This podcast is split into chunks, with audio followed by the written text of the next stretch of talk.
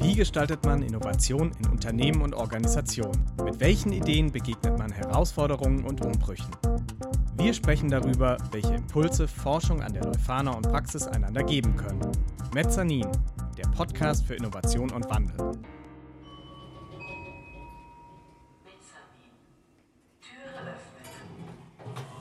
Herzlich willkommen zur ersten Folge unseres Podcasts Mezzanin, das Magazin. Heute mit mir, Michael Wuppermann, und Verena Meyer aus dem EU-geförderten Projekt Sandbox Innovation Process. Hallo Verena, stell dich doch mal kurz vor. Wer bist du und was machst du? Ich bin Verena, Verena Meyer aus dem Projekt Sandbox Innovation Process. Ich arbeite jetzt seit anderthalb Jahren hier im Kooperationsservice der Lefana und mein Haupt meine Hauptbeschäftigung ist eigentlich zu schauen, wie können wir Innovationsprozesse gestalten und dafür entsprechend Workshops und Veranstaltungen durchzuführen. Das hört sich spannend an. Vielleicht kannst du mal erklären, was sich hinter diesen Begriffen ja, versteckt. Sandbox Innovation. Wunderbar verständliche Begriffe natürlich gewählt mit dem Sandbox Innovation Process. Was uns wichtig ist, ist eigentlich dieser Punkt Prozess also das Ganze soll nicht am Ende ein spezielles Tool sein, sondern es ist ein längerer Prozess, durch den Innovationen ermöglicht werden. Dadurch, dass wir es schaffen, das Mindset der Menschen eher in die Richtung zu bringen, dass sie tatsächlich innovativer denken und neue Perspektiven zu lassen. Und dieser Begriff Sandbox, da werden wir natürlich oft danach gefragt, wo kommt der jetzt eigentlich her? Und da gibt es auch so die wildesten Assoziationen irgendwie zu von denjenigen, die irgendwie denken, man sagt doch auch bei diesem Sprichwort, man sollte nicht den Kopf in den Sand stecken. Das hatten wir schon mal als äh, Assoziation dazu. Das war nicht ganz das, was wir gedacht haben, sondern der Begriff Sandbox wurde geprägt von einem indischen Wissenschaftler namens Prahalat, ähm, der sich angeschaut hat, wie können Innovationen eigentlich aussehen, wenn wir das from the bottom of the pyramid, wie man so schön sagt, gestaltet. Das ist so eine aus dem Forschungskontext auch wieder eine Metapher oder eine Darstellung, dass wir quasi sagen, in vielen Gesellschaften ist es so, dass Kapital, Wissen, Macht in einem relativ kleinen Rahmen nur verteilt sind. Und die meisten, nämlich der Bottom of the Pyramid, also die typische Normalbevölkerung, da wenig Zugang zu hat. Und sein Ansatz war zu schauen, wie können wir denn jetzt, wenn wir mit den Menschen arbeiten möchten. Wie können wir das denn eigentlich machen und wie können dadurch, auch ohne dass wir große Ressourcen haben und trotz bestimmter Rahmenbedingungen, wie können wir da eigentlich schaffen, dass wir trotzdem etwas Innovatives gemeinsam entwickeln, was eben auch in die Lebenswirklichkeit der Menschen passt. Und da kommt dieser Begriff Sandbox her. Aber natürlich ist Sandbox für uns jetzt auch etwas freier interpretiert, so der Sandkasten. Der Sandkasten zum Experimentieren, zum Gestalten. Es ist in gewissem Maße ein geschützter Raum dem erstmal wirklich frei experimentiert werden kann. Und das merken wir auch immer so bei unseren Veranstaltungen. Viele Leute, die aus einem Unternehmenskontext oder aus bestimmten Institutionen kommen, die freuen sich, wenn sie einfach mal auch frei wirklich gestalten können, weil halt im normalen Arbeitsalltag dafür doch selten Zeit ist. Und da kommen wir eben mit der Sandbox ins Spiel und machen den kleinen Sandkasten auf, damit da gemeinsam gestaltet werden kann. Vielleicht noch mal zum Hintergrund. Die Sandbox hat ja nicht nur die Metapher und den Raum an sich, ähm, in dem man experimentieren kann, also auch mal ein Scheitern zulässt oder ein ähm, freies Machen, sondern ihr habt ja auch tatsächlich eine Sandkiste. Wir ähm, haben auch eine Sandkiste, na klar. Wie sieht die aus? Erzähl mal. Wir haben eine schöne Sandkiste gebaut. Nachdem wir Sandbox heißen, war das eine Frage der Zeit, bis wir das umgesetzt haben. Ist an sich so eine einmal ein Meter Kiste mit Sand, relativ banal erstmal. Und das Schöne daran ist aber, dass wir das verbinden mit einer digitalen Komponente. Also wir mhm. haben bei dieser Sandkiste einen Projektor, der über so eine Xbox Kinect gesteuert wird und eine bestimmte Projektion auf diese Sandfläche liefert. Das sieht, wenn man das tatsächlich macht, ganz cool aus. Mhm. Und das Schöne ist, die Menschen können damit spielen, können in der Sandkiste eigentlich gestalten. Und wenn sie gestalten und den Sand durch die Gegend schieben, äh, verändert sich auch gleichzeitig die Projektion. Mhm. Also das, was sie im Analogen tun, hat einen Einfluss auf das, was das Digitale eigentlich liefert. Mhm. So, und das ist für uns auch wiederum eine schöne Verbindung, weil wir natürlich auch sagen, unsere Sandbox ist auch eine Verbindung zwischen dem Digitalen und dem Analogen und zwischen dem, wir haben eigentlich diese abstrakte Metaebene häufig, wir haben aber auch das sehr haptische Tun. Mhm. Also auch in unseren Workshops, wer da mal was mitgemacht hat, es wird immer irgendwann haptisch und immer wird irgendwann mit Sand oder Knete oder diversen Dingen gebastelt. Aber eben auch, weil wir merken, dass das eigentlich das ist, dieses haptische Erleben, was die Menschen am meisten schätzen und wo sie am meisten drin aufgehen und aufblühen. Mhm. So. Das, auch wenn da viele uns erstmal auch etwas seltsam angucken. Wir sind auch definitiv das Büro, was am meisten Lego und solche Dinge im, im Büro stehen hat und deshalb auch immer mal etwas belächelt wird. Aber es ist natürlich so, dass gerade solche Dinge, die eher aus dem spielerischen Kontext kommen, sich einfach auch gut eignen, um zum Beispiel mal eine erste Idee darzustellen und sich erstes Feedback zu holen. Und manchmal passiert auch während so einem Prototyping, wie wir es dann nennen, während so eines Prozesses passiert einfach noch ganz viel mit der Idee, die sich dann auch weiterentwickelt. Also das eigene Tun und ich probiere jetzt eine Idee in Lego darzustellen, hat meistens auch einen Einfluss darauf, wie am Ende die Idee tatsächlich ist. Und das finde ich ist immer das Spannende daran. Vielleicht nochmal einen Schritt zurück. Du hast jetzt über Lego gesprochen und über Knete und über all das. Spielt ihr nur damit oder gibt es dann Methoden dahinter oder was bezweckt das Ganze? Also was verfolgt ihr mit dem? Das Ganze ist natürlich eingebettet in einen Innovationsprozess. Deswegen auch anfangs so dieser Punkt, es soll eben ein Innovationsprozess sein und nicht ein einzelnes Tool. Mhm. Und eigentlich unterscheiden wir da zwischen drei Phasen. Das erste ist Herausforderungen verstehen, also wirklich zu schauen mit verschiedensten Teilnehmenden, die wir so in unseren Workshops haben, was sind denn eigentlich die Herausforderungen? Das kann jetzt bezogen sein auf den jeweils eigenen Arbeitsalltag, das kann aber auch bezogen sein auf die Herausforderungen in der Region. Unser Projekt letztlich zielt ja darauf ab, Innovation in der Region zu stärken und damit mhm. der Region eben auch zu helfen, bestimmte Herausforderungen zu bewältigen. Das heißt, da gucken wir also, was sind denn das für Herausforderungen? Welche verschiedenen Perspektiven gibt es darauf und wirklich erstmal das Verständnis zu schaffen. Mhm. Denn wir sagen auch, Innovation soll kein Selbstzweck sein. Was mich häufig bei vielen Innovationsansätzen oder wie es dann tatsächlich gemacht wird in Workshops und so stört, ist, dass gerade dieser Punkt häufig vernachlässigt wird. Da wird gesagt, wir müssen innovativer sein und wir müssen neue Ideen produzieren und dann wird das gemacht und dann wird ein Brainstorming gemacht und hat man am Ende irgendwie neue Ideen produziert.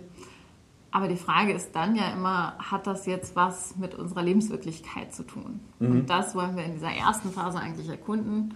Was ist denn die Ausgangslage und was sind die Herausforderungen, die wichtig sind? Mhm. Und das wird aber von den Teilnehmenden bestimmt und nicht von uns. Ah. Also wir geben da so ein gewisses Oberthema rein, damit es ein verbindendes Element gibt. Aber an sich bestimmen die Teilnehmenden selber, woran wollen wir arbeiten, was sind für uns wichtige Herausforderungen. Das heißt also, die Peer und die Gruppe in diesem Prozess hat eine besondere Rolle und ähm, übernimmt Funktionen, ja. die quasi, also die Teams aus sich selbst heraus.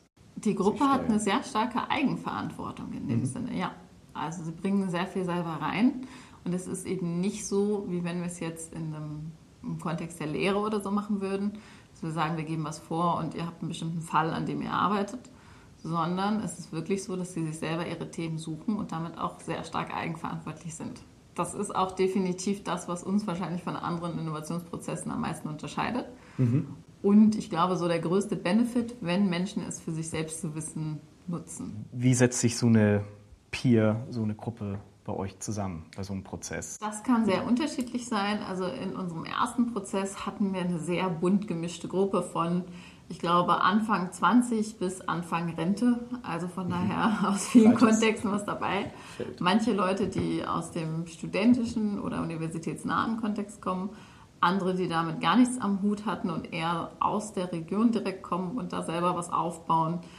Einige, die eben Interesse hatten, sich selbstständig zu machen, aber den Sprung noch nicht gewagt haben. Also es war sehr, sehr unterschiedlich einfach von den Menschen. Also wir hatten eine sehr stark, und das war auch unser Ziel, weil wir gesagt haben, Innovation, wie wir sie denken, braucht Heterogenität. Also sie braucht unterschiedliche Perspektiven. Mhm. Und das haben wir da auch auf jeden Fall erreicht.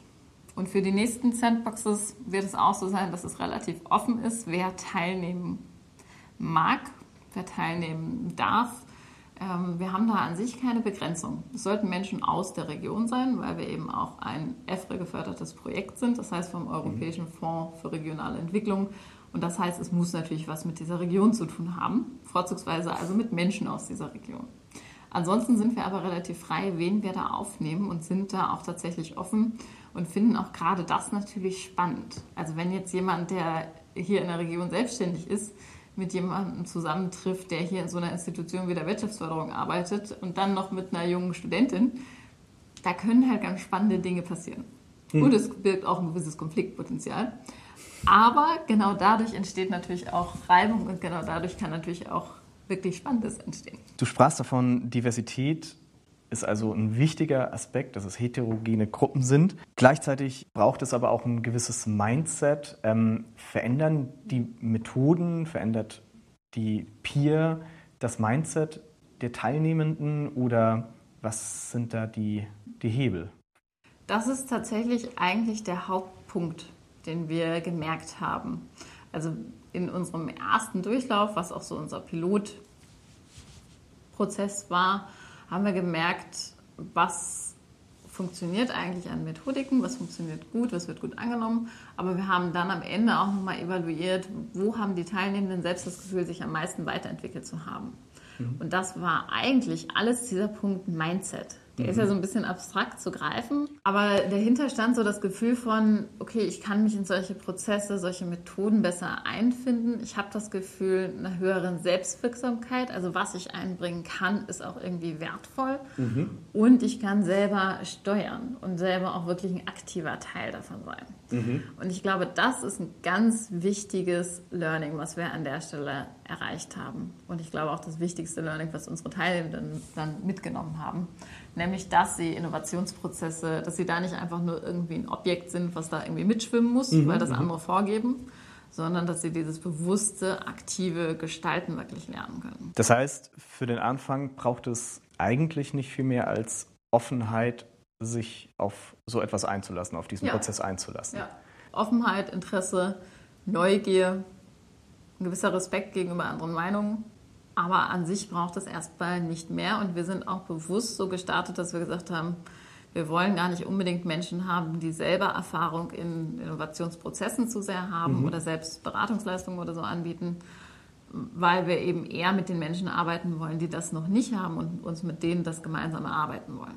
Und dafür braucht es eben diesen etwas längeren Prozess, den wir hier haben. Wie lange? Unser Pilotprozess waren tatsächlich 14 Wochen wo wir wirklich auch wöchentlich einen Workshop haben. Das hat für das Mindset sehr gut getan. Also da können wir jetzt wirklich sagen, so das, das Gelernte hat sich wirklich verfestigt und das hat gut funktioniert. Es ist allerdings natürlich auch so, dass das viele vor Herausforderungen gestellt hat, einfach das im normalen Arbeitsalltag unterzubringen. Und wir werden jetzt im nächsten Anlauf, den wir ab Mai starten wollen, das nochmal etwas anders aufziehen und ein bisschen mehr blocken, sodass es ein modulareres Angebot ist, aber vom Prinzip auch das wieder über einen längeren Zeitraum. Damit wir eben nicht das typische, kennen ja vielleicht auch viele, so die typischen Workshops zum Thema Innovation, die man in Firmen durchführt. Dann hat man mal einen so einen Drei-Stunden-Workshop gemacht. Vielleicht hat auch mal jemand, was sogar schon mal ganz cool wäre, haben wir mal so einen Fünf-Tages-Workshop und so einen Design-Sprint gemacht. Schön, wundervoll, ist auch cool, ist auch ein schönes Erlebnis natürlich. Mhm. Greift häufig halt zu kurz. Also das ist das, was ich da häufig sehe und auch viel höre aus so verschiedensten Unternehmen, dass das erstmal coole Impulse geben kann mhm. und natürlich für das Ergebnis, was dabei rauskommt, gut ist. Aber es führt noch nicht dazu, dass Mitarbeitende wirklich umdenken. Und es mhm. führt nicht dazu, dass sich die Organisations- und die Unternehmenskultur in eine Richtung bewegt, wo man sagt, okay, die sind jetzt insgesamt besser aufgestellt für das Thema Innovation. Denn mhm. das ist ja die eigentliche Herausforderung dahinter. Richtig, das wäre auch schon eigentlich so meine nächste Frage, die mir da sofort in den Kopf gekommen ist, nämlich was braucht es in Unternehmen? Also was ist eure Erfahrung aus diesem Innovationsprozess, wenn da Menschen aus kleinen und mittleren Unternehmen, die ja meistens eher nochmal die Ressourcen, Schwierigkeiten haben, sich freizuschaufeln oder eben auch sehr ähm, traditionell in ihrer Organisationsstruktur aufgesetzt sind. Genau, was braucht es da, dass diese Personen, ja, was braucht es für ein Umfeld in der Organisation und was braucht es, damit die Arbeitnehmer oder die Menschen in der Organisation innovativ sein können? Also der eine Punkt, den es definitiv braucht, ist Offenheit. Mhm. Klingt wiederum sehr banal, ist auch eigentlich was, ja, wir sind doch alle irgendwie offen. Wenn ich mir aber bestimmte Unternehmen angucke, dann nein, sind wir häufig nicht. Also da ist oft noch Luft nach oben, was das Thema angeht. Offenheit aber jetzt im Sinne von sich auf, also die Organisation auch, dass sie sich auf Neues einlässt, dass Raum für Entwicklung da ist, dass man auch einen Pilot mal in einem Unternehmen durchführen ja. kann, der vielleicht nicht primär auf das gegenwärtige Geschäftsfeld oder Geschäftsmodell ähm, einzahlt, aber dennoch das Potenzial von der.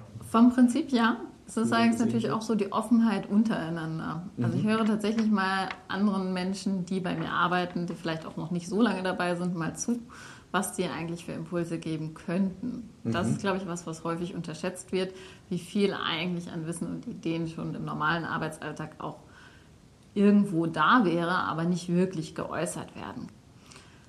Und ich erlebe in vielen Unternehmen häufig, wenn es, also viele Unternehmen sind nach außen dann erstmal, zeigen sich offen und sagen natürlich auch, wir wollen uns innovativ aufstellen und wollen natürlich auch so auftreten. Und dann gibt es trotzdem in vielen Prozessen wieder so die Argumentation von, ja, aber das haben wir doch schon immer so gemacht, das hat sich bewährt. Ja, und das ist häufig dieses, das ist eigentlich genau das Gegenteil von dem, was ich mit Offenheit meine. Mhm. Ne, also dieses Festhalten an alten Strukturen. Was nicht unbedingt heißt, dass alte Strukturen schlecht sind. Mhm. Nur wenn sie ineffizient sind oder einfach nicht mehr der Arbeitsrealität entsprechen oder auch für die Mitarbeitenden einfach nicht mehr gut funktionieren. Mhm dann sollte man ja vielleicht mal drüber nachdenken, ob sich da nicht was machen lässt. Und da würde ich mir manchmal mehr Offenheit wünschen und glaube auch, dass es das eben braucht. Mhm. Und ein wichtiger Punkt zum Thema Unternehmensorganisationskultur und Innovation heißt auch Fehler zulassen, also eine gewisse Fehlertoleranz. Mhm. Gerade in Deutschland sind wir noch sehr auf, wir müssen erstmal ein komplett fertiges, fünfseitiges Konzept haben, um überhaupt irgendein Projekt zu starten.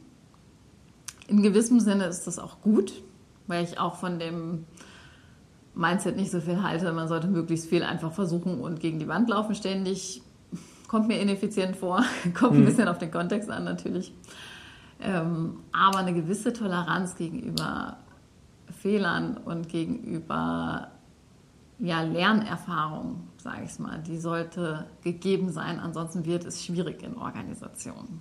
Da sprichst du was Spannendes an. Das ist ja diese Ineffizienz, äh, du hast Wissenstransfer gesagt. Sind Potenziale ungenutzt, wenn es darum geht, bestehendes Wissen erstmal in die Organisation zu integrieren und alle mehr oder weniger partizipieren zu lassen an dem Wissen? Und ähm, wie gehe ich damit um in solchen iterativen Settings, also das heißt in diesen sehr fluiden, liquiden, ähm, ja, wenn alles quasi ja auch Experimentier, in einem Experimentierraum stattfindet, wie kann ich das übersetzen in eine ähm, Struktur, in eine Langfristigkeit, in eine Verbindlichkeit auch, wie du es gerade sagtest, ja nicht scheitern nicht um den Selbstzweck auch, sondern auch durchaus mit Konzept scheitern und daraus lernen. Genau, was sind da eure Erfahrungen aus dem Projekt? Oder auch eure Wünsche, die vielleicht auch von den Teilnehmern äh, formuliert werden, was sich äh, in Organisationen vielleicht anders verhalten muss? Was sich in Organisationen anders verhalten muss, ist natürlich erstmal ganz banal, dass für das Thema Ressourcen bereitgestellt werden. Und wir hören natürlich gerade von den kleinen Unternehmen und von den mittleren Unternehmen ganz viel, da haben wir keine Ressourcen für. Auf Dauer ist es aber deutlich teurer, nicht innovativ zu sein, als tatsächlich mal Geld in Innovation zu setzen. Und Ressourcen meinen in dem Fall natürlich nicht unbedingt nur Geld, sondern eben auch Zeit. Also Freiräume für Mitarbeitende, damit sie überhaupt irgendwie die Möglichkeit haben, an einem Innovationsprojekt zu arbeiten. Mhm. Das kann auch mal ein selbst gefundenes Innovationsprojekt sein. Es kann ein bewusst gesteuertes vom Unternehmen sein. Und was da häufig unterschätzt wird, also zum einen, es ist nicht so mit ein, zwei Veranstaltungen getan, sondern das sind langfristige Prozesse, gerade wenn ich es in das Unternehmen eintragen möchte. Mhm. Es braucht dafür auch eine Verankerung innerhalb der Unternehmensstruktur. Also zu sagen, wir haben jetzt unsere Innovationsabteilung und die macht jetzt Innovationskram, funktioniert vielleicht in manchen Unternehmen, gerade wenn wir uns jetzt sehr technologische Unternehmen anschauen, wo Innovation eine spezielle Produktdimension haben. Mhm. Aber wenn es darum geht, innovativ zu sein, wie stelle ich mich auf, welche Geschäftsmodelle, welche Geschäftsfelder könnten interessant sein oder wie kann ich meine Produktkette nachhaltiger gestalten oder sowas, mhm. dann brauche ich ja irgendwie andere Ansätze und muss schauen, wo ist denn eigentlich das Thema Innovation bei uns verankert und wie sehr wird das eigentlich vorgelebt. Und da ist häufig schon so die Schnittstelle, wo es eben schwieriger wird. Hat das jetzt deine Frage schon beantwortet? Ja, ein Stück weit. Also du, ähm, primär ging die Frage ja darum, ob man im Wissenstransfer gegenwärtig in Organisationen auch effizienter sein kann ja. und mehr Offenheit, also im Sinne auch über Abteilungsgrenzen hinweg Wissen bereitstellen, ähm, noch nicht mal, sage ich mal, jetzt Datenströme in Unternehmen transparent machen und dass alle daran mhm. partizipieren können. Aber es geht ja tatsächlich um dieses Wissen, was die einzelnen Träger in der Organisation haben.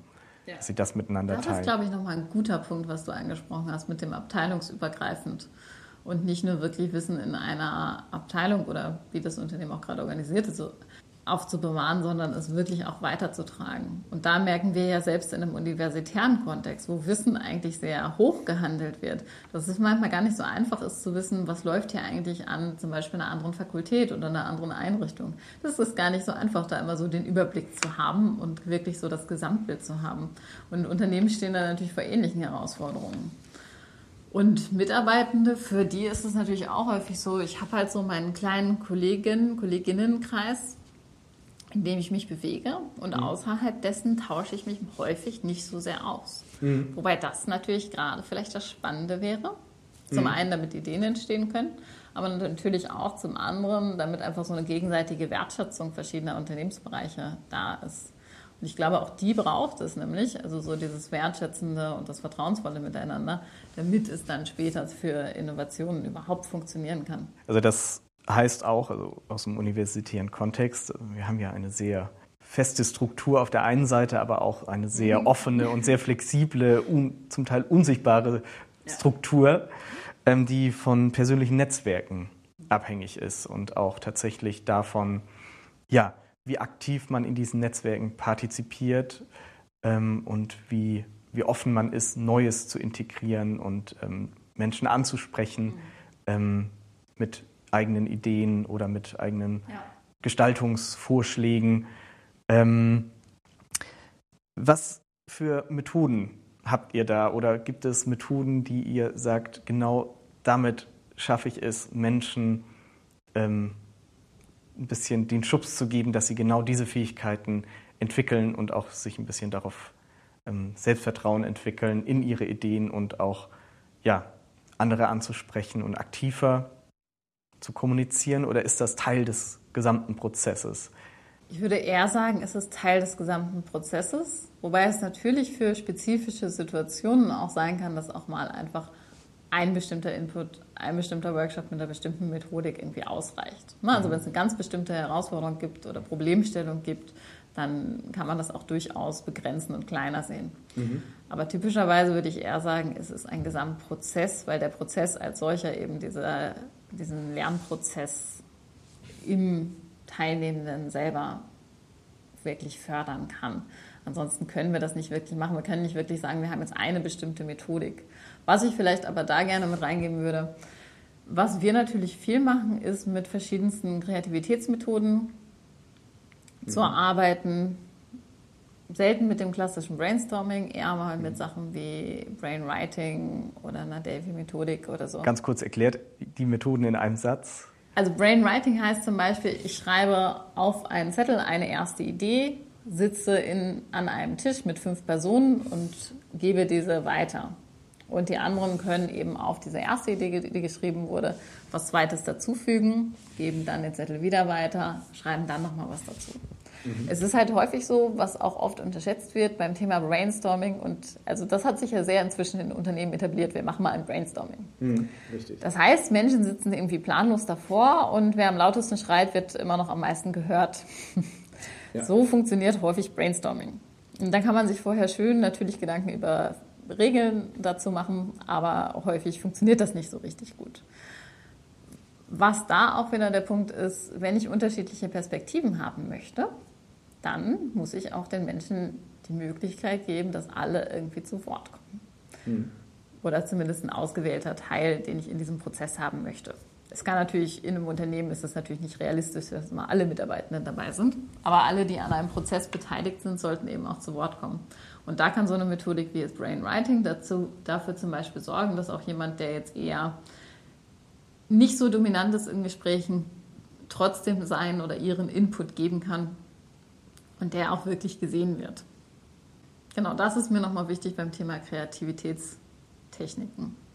Ansonsten ist viel aber natürlich auch einfach die Auseinandersetzung mit Themen. Wir machen es gerne so, dass wir möglichst schnell eigentlich von den ersten Ideen durch diese Kreativitätstechniken in ein erstes Prototyping gehen.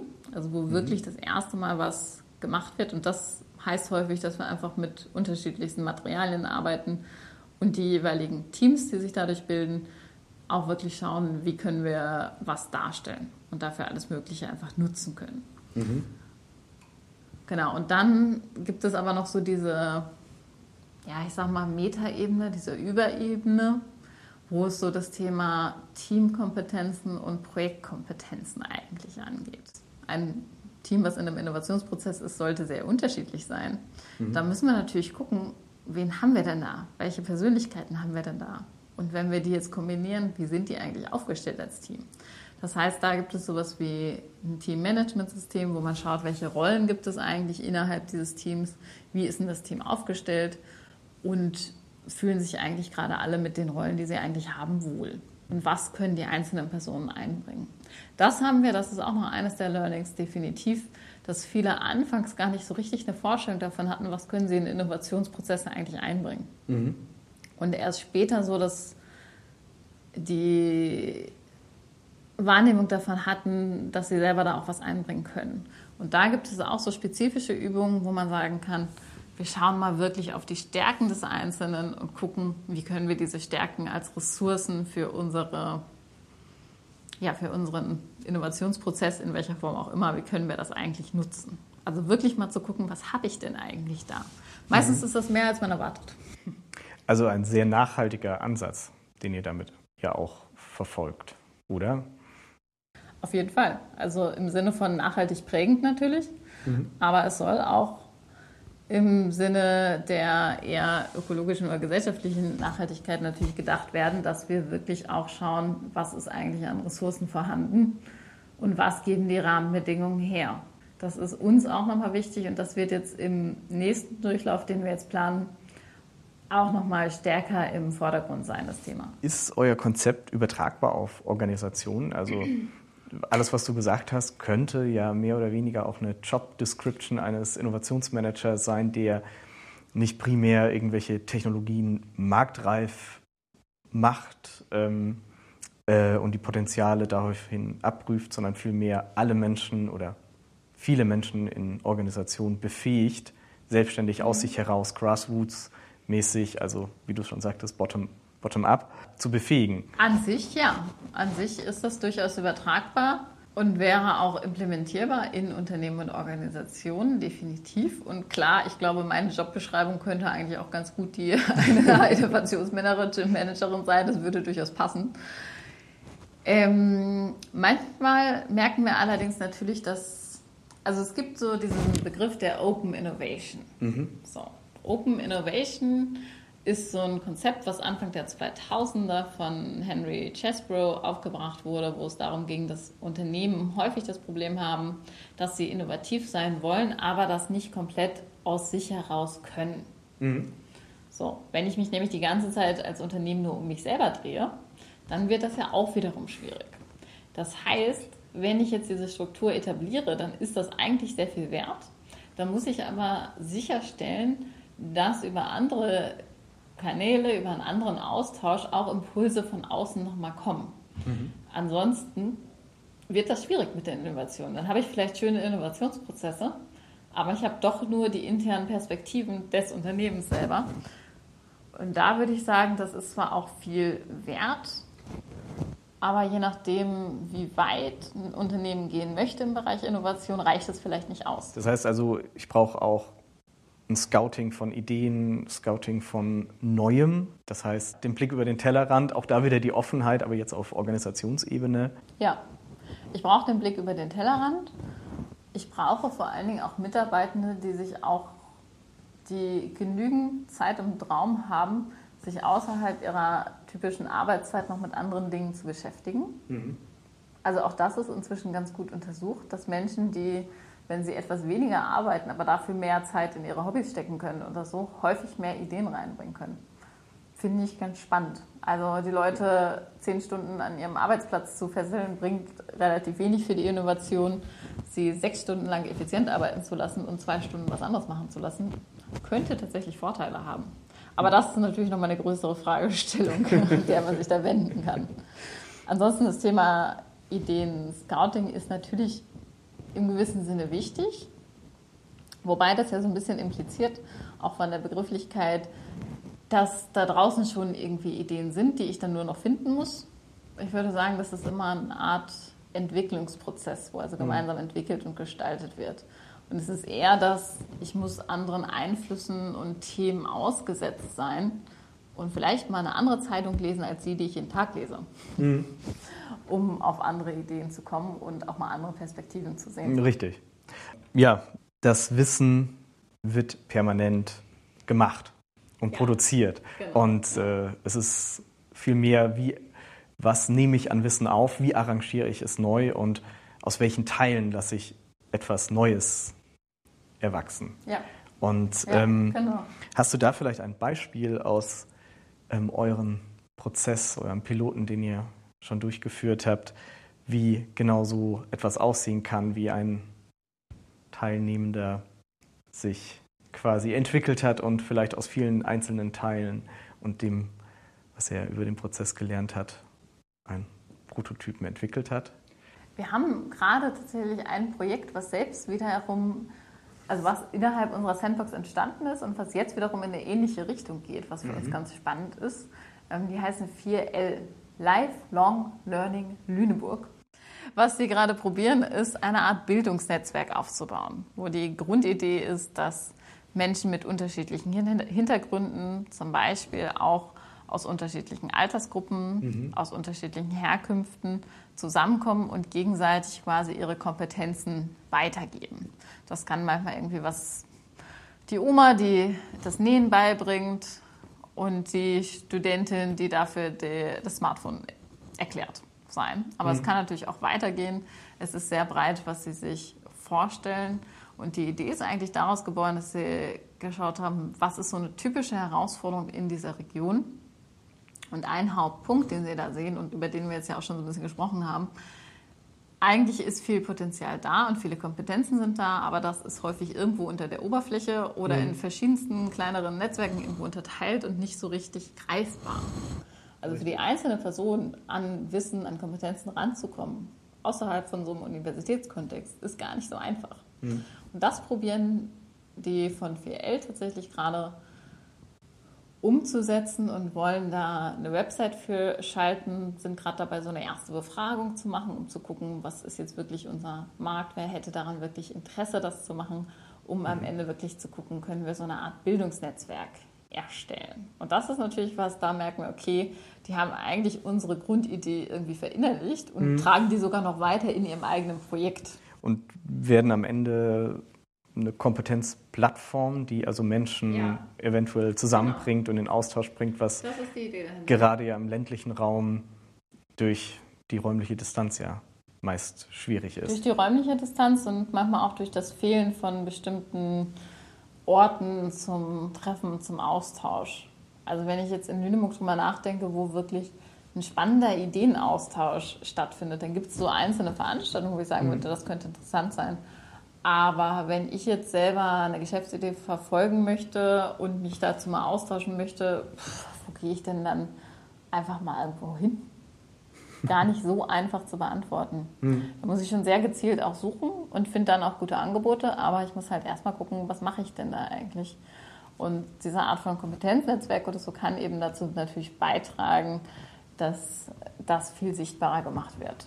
Und letztlich natürlich auch zu einer Befähigung der einzelnen Personen, die merken, ach, vielleicht habe ich ja doch auch was, was ich weitergeben kann und was andere spannend finden und was sie wertschätzen.